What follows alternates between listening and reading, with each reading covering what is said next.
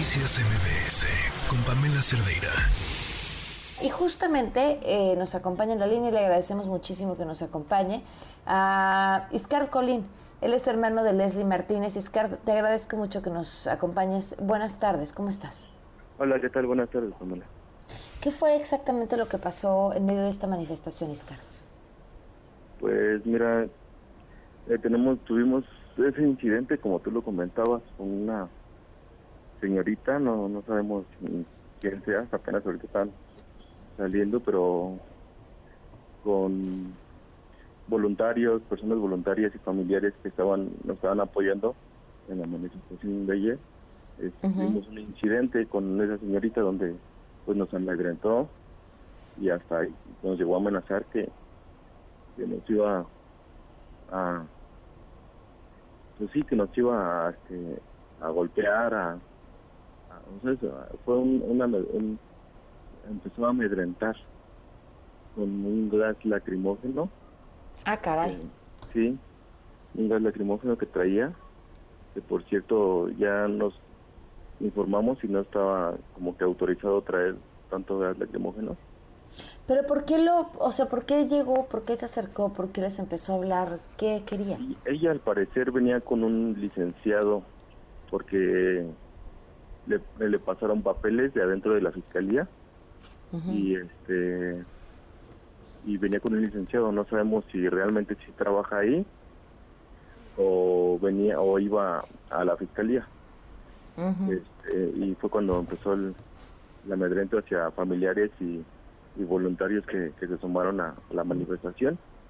Yo no estaba ahí en, en ese sitio, en esa puerta donde ocurrió eso, pero los familiares míos, primas mías, estuvieron ahí, que fueron los que, que vieron todo el incidente.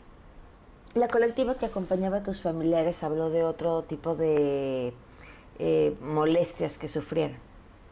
Así es, así es, este, fue un colectivo que también nos estuvo apoyando así como gente que también estaba fuera de la fiscalía, que también se estuvieron sumando a, a, la manifestación, ya que ellos también iban por casos así similares que ya han sufrido en años y que pues hasta la fecha tampoco no les han resuelto nada.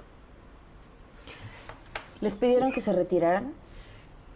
No, no, este, pues como tal no, no nos pidieron que nos retiráramos, los otros, este, tuvimos la exigencia, que nuestra primera exigencia fue hablar con la fiscal general y al ver que no, no teníamos respuesta, pues accedimos a, al, a la mesa de diálogo con el fiscal de personas desaparecidas y la, y la fiscal de, de, este, de feminicidio.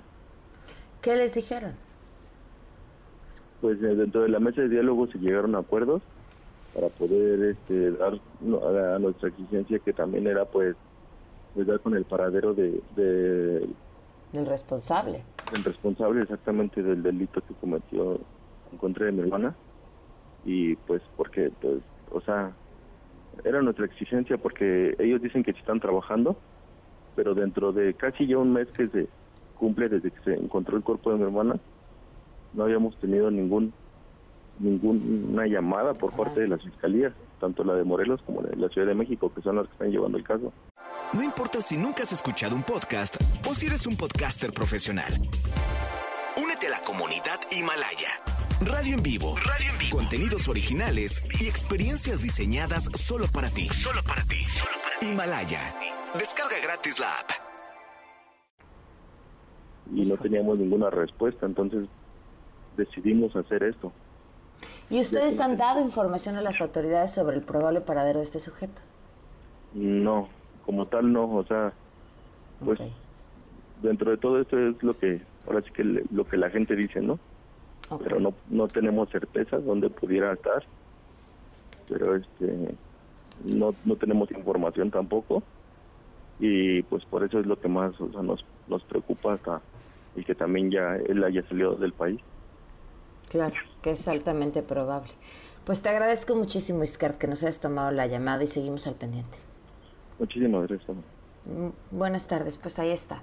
Otra historia, por el momento de impunidad. Fíjense, Leslie desapareció el 30 de abril.